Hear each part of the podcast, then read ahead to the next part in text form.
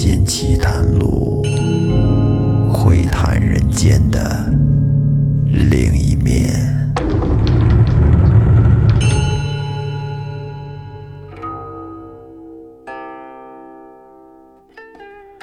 欢迎收听《民间奇谈录》，我是老岳。咱们这一期接着说来自于《二刻拍案惊奇》中的灵狐三树草。上一期咱们讲到，精神小伙蒋生小鲜肉看上了马家小姐，没想到的是，马家小姐竟然半夜来找自己了。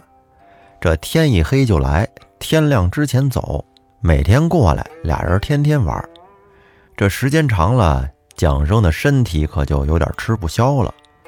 身边的小伙伴们发现了他有点不对劲儿，其中有一个叫夏良策的，很关心他，问他是怎么回事儿啊？他把这事儿跟夏良策一说，夏良策觉得这里边可能有蹊跷，于是他回到家，翻来覆去的想了一夜，终于心生一计。那他想出来的到底是个什么主意呢？咱们往下接着说。且说这蒋生。被马小姐搞得是心神迷乱，哪还听得进别人说的话呀？这不，夏良策又找上门来了。来了之后也不劝他，单刀直入，就对他说：“小弟有一句话，必须得跟仁兄说。这个事儿吧，对仁兄什么都不影响，但是兄必须得按照小弟说的做。”蒋生一听，哦，不知有何事叫我去做呀？夏良策说：“我有一件东西，能分辨邪正。仁兄可以等那人今夜来的时候送给他，要他拿回去。如果这个人真是马家小姐，也便无妨，对他没有伤害；若不是的话，咱们便可以知道他的来处，这没问题吧？”一点都不妨碍仁兄的事儿，仁兄当以性命为重，自己留心便是了。蒋生琢磨了一下，说：“可以，这个却使得。”于是夏良策就把一个粗麻布袋儿，哎，里边装着一包东西，就递给了蒋生。蒋生把这东西拿过来，收在了袖子里边。夏良策再三的嘱咐道。你可千万别忘了。蒋生虽然不知道他是什么意思，但是呢，心里毕竟对这个马小姐也是有那么一丝丝的疑惑，便打算听这夏良策的啊，试一试看，反正也没有什么妨碍嘛。当天晚上，马小姐又过来了，两个人这是欢会了一夜。等到天亮的时候。小姐要走，蒋生想起来夏良策所嘱咐的，就把那个袋子拿了出来，送给他说：“小生有些小礼物要送与小姐，请拿去到闺阁中，慢慢自赏。”小姐也不问是什么东西，反正听说是他送的，很高兴，欣然的拿了就走，自己就走出了客栈的店门。马小姐走了以后，蒋生是倒头便睡，一直睡到了日高时分，迷迷糊糊的穿上衣服起来，这刚想下床，咦，只见这地上怎么有好多碎芝麻粒儿啊？而且这碎芝麻粒儿是成一条线形的，从他的床边一路出去，撒到了外边。这会儿，蒋生突然恍然大悟道：“原来夏兄对我说，此囊中之物能辨邪正，原来就是袋芝麻呀！这芝麻怎么能辨邪正呢？我估计呀，他这是想用芝麻搞清楚他的来处，就此我就可以找到他的来踪去迹。嘿嘿，这就是教我辨别邪正啊！好嘞。”我今天就跟着这芝麻的踪迹寻过去，好歹也能找到他的住处，这样就知道他到底是不是马家小姐了。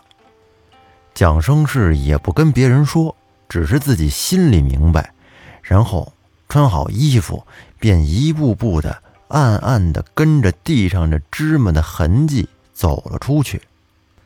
但是出了客栈门口，走了一阵儿，蒋生发现这芝麻的痕迹并没有到马家门上，这就说明他不是马家出来的人了。第一步实锤了。然后他就跟着这芝麻线继续走，是弯弯曲曲的穿过树林。这芝麻线也不断，还挺长。他就一路走，一直走到了大别山下。他瞅见在山中有一个洞，这芝麻线从洞口中撒了进去。蒋生这时候就有点诧异了，手里捏了一把汗，战战兢兢的。走进了洞里边，您猜怎么着？只见这洞里卧着一只特别大个的狐狸，并且这狐狸身边还放着一个芝麻布袋这狐狸现在正跟那儿酣睡呢。蒋生一见这情况，不觉得大吃一惊，喊道：“啊，来勾引我的，原来是个妖怪呀！”那狐狸可以说是性极灵，虽然正跟那儿躺着睡觉呢，但是啊，十分的警觉。一听见有人说话，嗖的一下，就把身体从一只狐狸又变回了人形。蒋生说：“我已经识破你了，你还变来有什么用？”那狐狸走上前来，拉着蒋生的手说。郎君勿怪，我既然已经被你看破了，看来也是我们的缘分尽了。蒋生见他恢复了人形，还是马小姐那样啊，心里老大不舍的。那狐狸又说：“现在我说与郎君知道，我在此山中修道，将有千年，专人与人配合雌雄。”炼成内丹。我一见郎君生得如此清秀，正想借取元阳，却无计可施。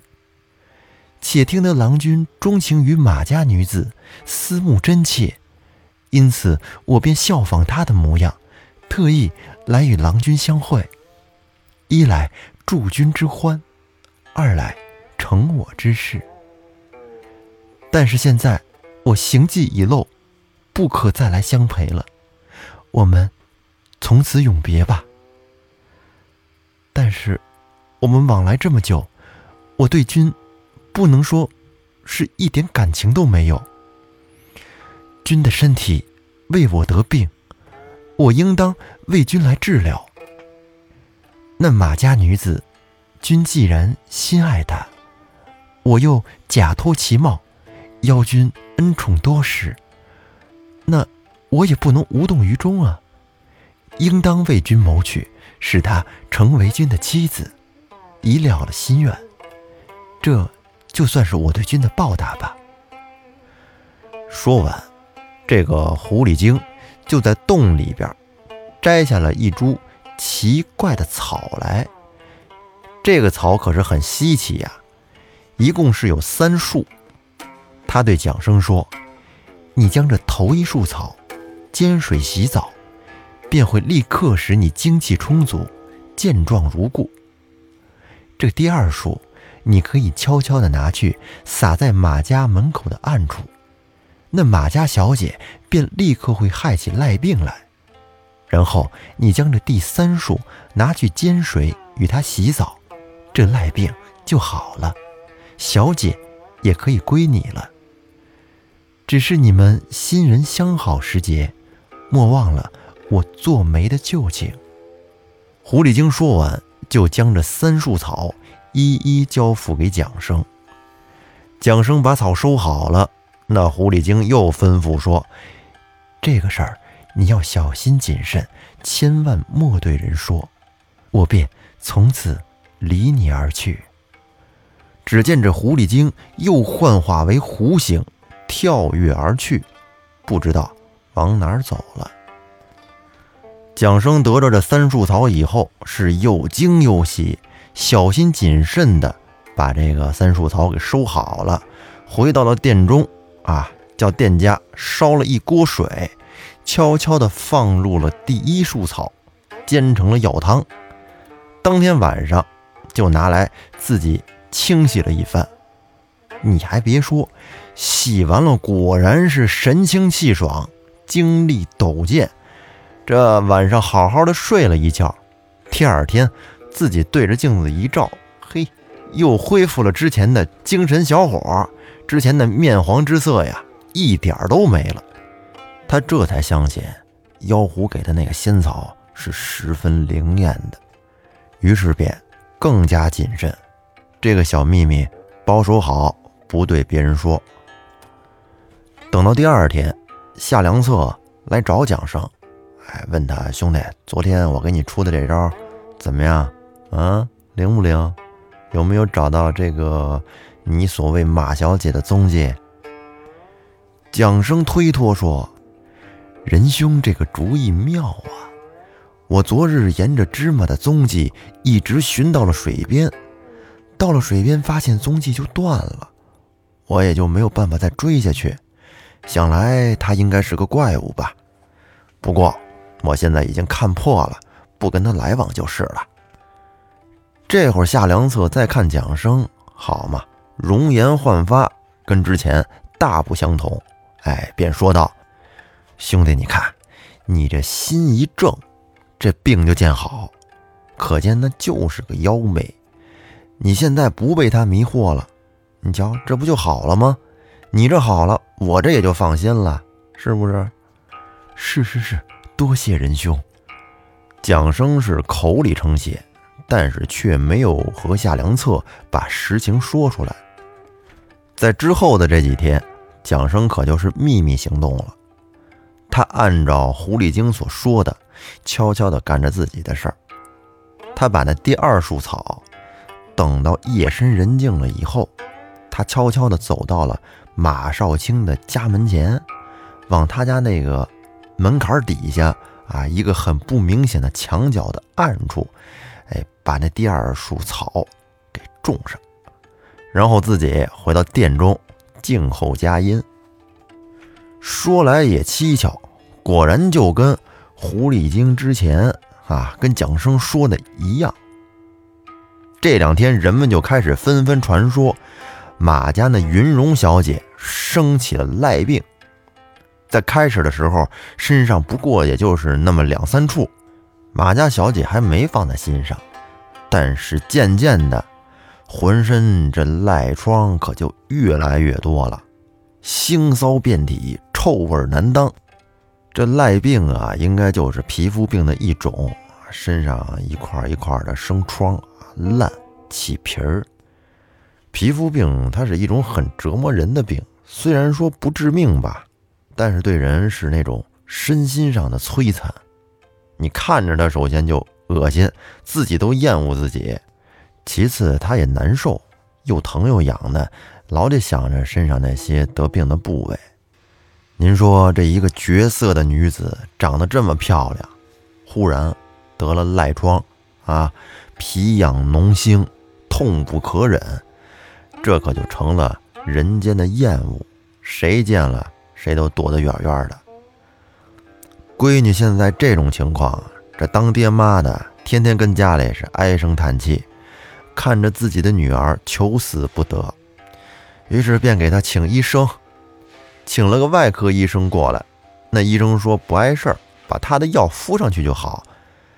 结果依照他说的，把药给她敷上去。过了一会儿，小姐只觉得浑身啊就跟那针刺一样，就跟把她那皮剥下来一般疼痛。哎呀，这得多疼啊！是片刻都等不了，只能把那药给洗掉了。这外科医生不管用，又请了一个内科医生过来给小姐看。这个医生说，内里服药，调得血脉停荡，风气开散，自然会好。只是外用敷药的话呢，这叫做治标啊，是不能除根的。一听这这个中医理论，说的还是很有道理的嘛？于是马家就把这内科医生开的药给煎了，一日服下两三剂。结果您猜怎么着？嘿，吃完这几剂药，只落的把脾胃都吃伤了，一点用都没有。后来马小姐的父母就把这内科医生和外科医生一块儿叫到他们家来啊，让他俩一块儿给看看。来了之后，外科医生说。治这病就是他的本行，毕竟要用擦洗之药才行。但是内科医生又说这个是肺经受风，哎，毕竟要吃消风散毒之剂。这两个跟他们家差点没打起来。你说你有理，我说我有理，弄得这马小姐呀是痛苦不堪，天天熬着苦水，是今日换方，明日改药，医生们互骂。你说我无功，我说你没用。反正到最后谁也没辙。这马少卿真是心急如焚，没办法，只得在门口贴了一个大告示，上面写道：“有人能医得痊愈者，赠银百两。”那些医生看了告示，都跟那咽唾沫，谁不喜欢白花花的银子呀？但是这内科医生、外科医生都看了。他们都没招，咱们更没戏呀！现在可怜那马小姐已是九死一生，就剩一口气儿了。马少卿是束手无策，跟家净剩跺脚了。那天对他夫人说：“夫人呐，女儿害着不治之症，现已成了废人。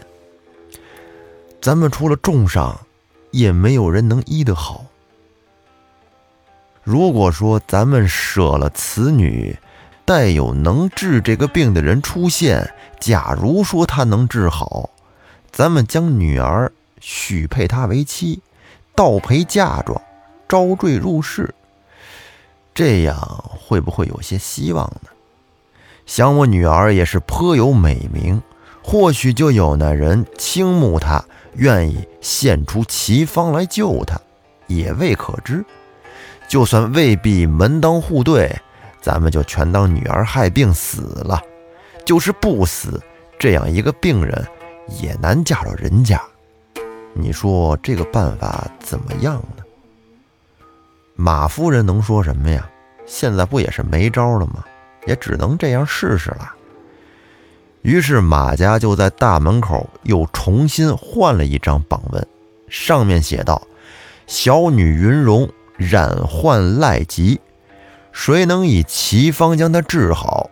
不论门户高低，地方远近，即以小女嫁给他，坠入为婿，立此为证。那咱们再翻回来说这头，蒋生跟客栈里边，听说小姐患了赖病，心里很高兴。哎。他听说了这马家无奈出榜招医的事儿，但是第一次提榜，只见他们没有说往婚姻上面扯，只是要重金酬谢。这个蒋生琢磨了一下，不行，还没有到位啊，不敢轻易的出来。他怕如果这会儿他出山，马家看他是外地客商，以后等小姐病治好了，只用重金酬谢，未必肯把女儿嫁给他。所以呢，不动声色，静静地观察他们家的事情如何发展。这蒋生现在还挺沉得住气，稳。果然，没过几天，这小姐的病不见治好，马家才换过了榜文，才有了这医好招赘之说。蒋生这会儿一拍大腿，行啦，我的好日子来了。这下老婆到手了，于是便收拾收拾东西，立刻去接了马家门前的榜文，自称可以医治小姐的病。看门的见他这么说，也不敢耽误，立刻跑进去通报。马少卿随即出来相见，这一看蒋生的仪表不俗，心里已经暗暗的有几分喜欢。便问：“不知有何妙方可以医治呢？”蒋生说：“小生原来不是行医的，但是曾经遇到过一个奇人，传与我仙草，专治赖病，手到病除。但是小生不爱金帛，唯求您不违背榜上之言，小生自当效力。马少卿说：“下官只爱此女，品德容貌俱佳，只是不幸呼唤此疾，已成废人。若得君子施展妙手，可以起死回生。榜上之言，岂可自使？自当以小女。”嫁你为妻。蒋生说：“小生原籍浙江，远离此地，一贯经商，不是那读书之人，只恐玷污了你家门风。现小姐病重，所以舍得轻易许人。日后小姐病好康复，万一你们毁却前言，那小生的希望岂不付之东流？”因此，我们要先说清楚。马少卿说：“咱们这江浙是有名的地方，经商也是很好的行业，不是下贱之流。看足下的气质，也并非下人。何况我们有言在先，远近高下皆所不论。只要医得好。”下官岂能为一病女辱没了官职，做出那不讲信用之事？只请足下尽管用药，不要怀疑我许下的诺言。蒋生见他说的可以，挺真切的，于是呢，就把那一束草拿出来，叫他们家煎起汤来，给小姐洗澡。说来也奇怪，这小姐一闻到那药草的香味儿，嗯，只觉得心中舒爽，迫不及待的就跳下了浴盆，然后通身擦洗。说来也怪，凡是汤到之处，疼的不疼，痒的不痒，透骨清凉，不胜舒服。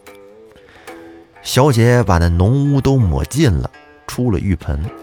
感觉自己的身子顿时轻松了一半，然后躺在床上，踏踏实实的睡了一宿。她已经很久没有睡过这么香甜、这么安稳的叫了。第二天早晨起来，只觉得呀，这疮痂渐渐的脱落，这粗皮层层的退了下来。过了三天，竟然完全好了，然后再用清水洗过一次。这身体是洁白如玉，竟然比先前还要娇嫩。马小姐的爹马少卿见此情形大喜，于是就去问这蒋生住在什么地方。一打听，原来他就住在本家的店里边。于是立刻叫人把蒋生请过家中来，打扫了一间书房让他住下。准备挑个好日子，就将小姐嫁给他。